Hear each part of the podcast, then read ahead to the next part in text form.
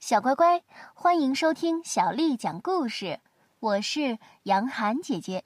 今天，杨涵姐姐继续为你讲的是《无敌钥匙奶奶》系列故事的第七册《钥匙奶奶的漫画教室》。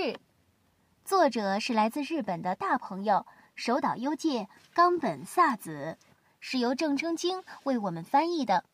我们要感谢人民东方出版传媒东方出版社的叔叔阿姨为我们出版了这本书。第三集，圣子与甜甜圈。齐多多老师说的那三个短语，像一团乱麻一样在我脑袋里绕来绕去，我却始终没有头绪。什么猫看鱼啊？难道要这么写吗？我能想到的只有这个了。妈妈出门前对男孩说。我出去有点事儿，马上就回来。你看着这条鱼哦。好，我知道了。结果妈妈回来一看，鱼却不翼而飞了。这是怎么回事？男孩回答说：“我知道，我刚才一直在这儿看着，看见猫把它给叼走了。可惜，我刚刚想的这个是个很出名的相声，大家早就听说过了，绞尽脑汁也想不出来。”可是我的心思却早已经飞到小恐龙达姆的世界里去了。转眼就到星期三了，今天是漫画教室上课的日子。早上和妈妈一起出门的时候，妈妈交代说：“今天要记得去看牙医哦。我做了可丽饼，放在冰箱里。你先去漫画教室，回来之后把它吃了，就去看牙吧。”我帮你约的是，我来看一下哦，是下午四点十分。对了，到时候千万不要忘了刷牙哦。这就是自己带钥匙回家的孩子的悲哀。放学没人接，只能吃没有一丝热气的可丽饼，然后还要一个人孤零零的坐公交车去前面三站的地方看牙医。虽然老妈美其名曰锻炼我的自理能力，可是，一想到……牙医诊所那些冷冰冰、冒着寒光的镊子器具，想象着自己缩在椅子上任人宰割的场景，还是不由得胆怯呀。不管怎么样，学还是要上的。到了学校，萝卜头说他已经编好故事了。这么一比较，我真是心情沉重啊。不过，我可绝对没有想过要装病请假，或者干脆旷课之类的狡猾想法。在漫画教室里，齐多多老师高兴地问：“大家想好故事了吗？”小蹦生怕被人抢了头名似的，第一个就把手举得高高的。老师看了一眼其他的同学，继续问：“哦，还有吗？”然后大家陆陆续续的都举起了手。萝卜头、小美跟我同病相怜的，只剩下了小绿同学了。啊，那接下来的时间，我们就来请小蹦同学先讲吧。只见小蹦拿起了准备好的草稿，噌的一声，神气的站了起来。哎，我的题目叫《猫和鱼，圣子和甜甜圈》，主人公是一个像圣子一样可爱的女生。她装模作样的清了清嗓子，然后开始读了。有一天呀，圣子妈妈约了几个朋友来家里吃饭。吃早餐的时候。只见他拿着一本食谱书，嘴里念念有词的嘟囔道：“汤香酥炸鱼、水晶南瓜、凉拌豆腐、蔬菜沙拉、白果饭。”一边的圣子正往嘴里塞烤面包呢，嘴角上还沾着草莓酱。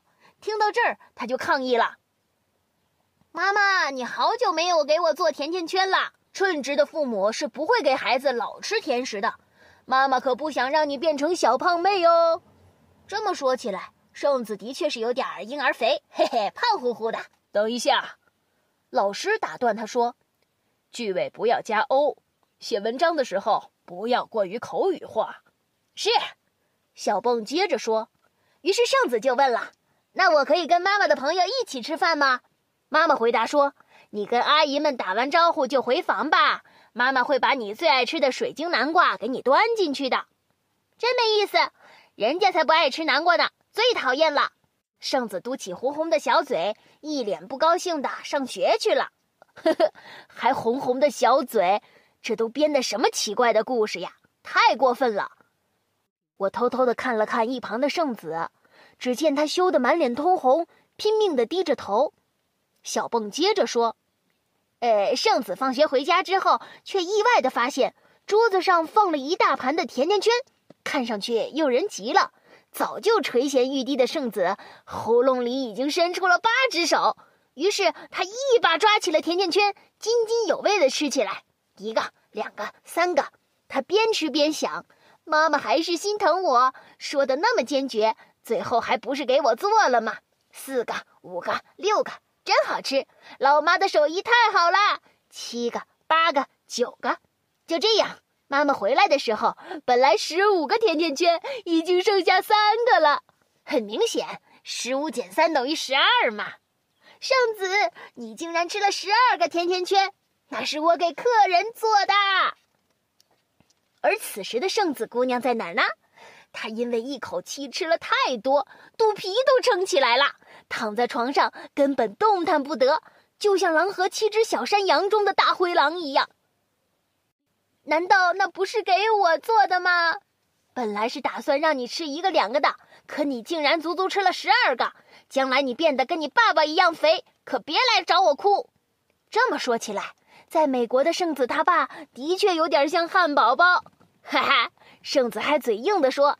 妈，你难道不知道有个短语叫“让猫看鱼”吗？是你自己把甜甜圈送上门来的。现在肚子胀得难受的可是我呀！你以为我愿意呀？妈妈没想到会被圣子倒打一耙，她惊呆了，竟无言以对了。结果你们猜怎么着？圣子的妈妈的朋友那天带了一份非常棒的礼物，你们猜是什么？就是圣子最爱吃的甜甜圈。可惜圣子已经一口都吃不下啦！哈哈，全文完。小蹦读完了，可是除了他的好朋友阿树在一旁不怀好意的怪笑之外，大家谁都没有笑。真是个坏小子！你们看看圣子吧，他被人这样挖苦，眼泪都在眼眶里打转了。我立刻火冒三丈。这时候。齐多多老师有点尴尬的开口了：“呃，小蹦的故事编得不错，短语最后从圣子而不是妈妈的嘴里说出来，很有新意，而且最后收的也不错，结尾很有意思，画龙点睛。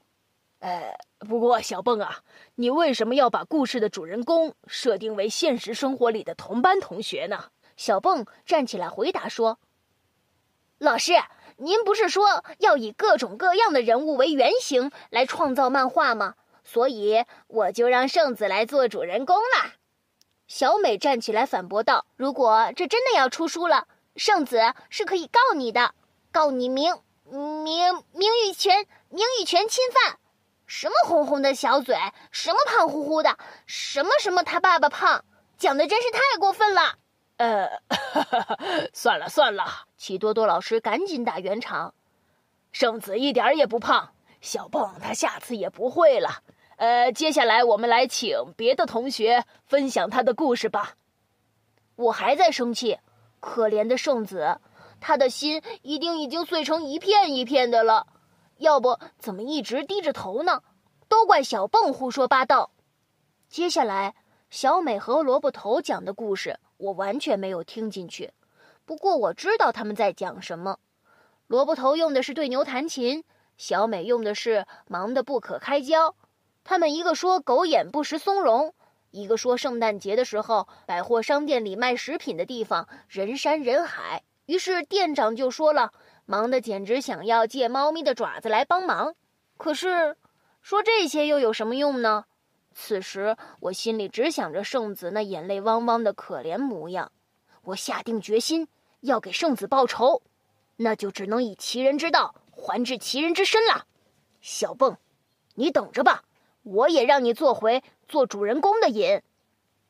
接下来的时间，齐多多老师又给大家讲了几个编故事的要点，这里我就不一一给大家详细介绍了。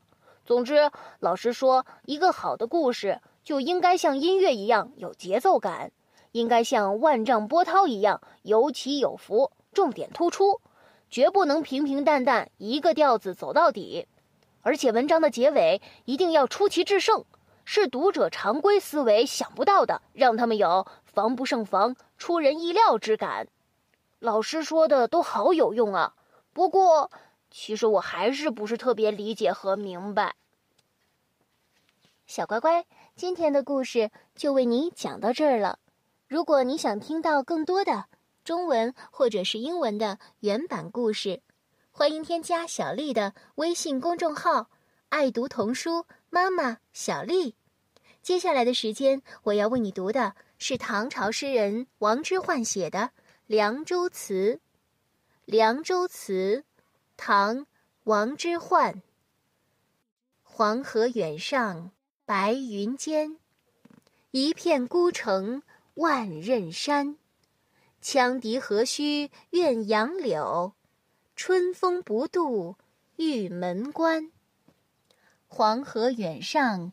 白云间，一片孤城万仞山。羌笛何须怨杨柳，春风不度玉门关。黄河远上白云间，一片孤城万仞山。羌笛何须怨杨柳，春风不度玉门关。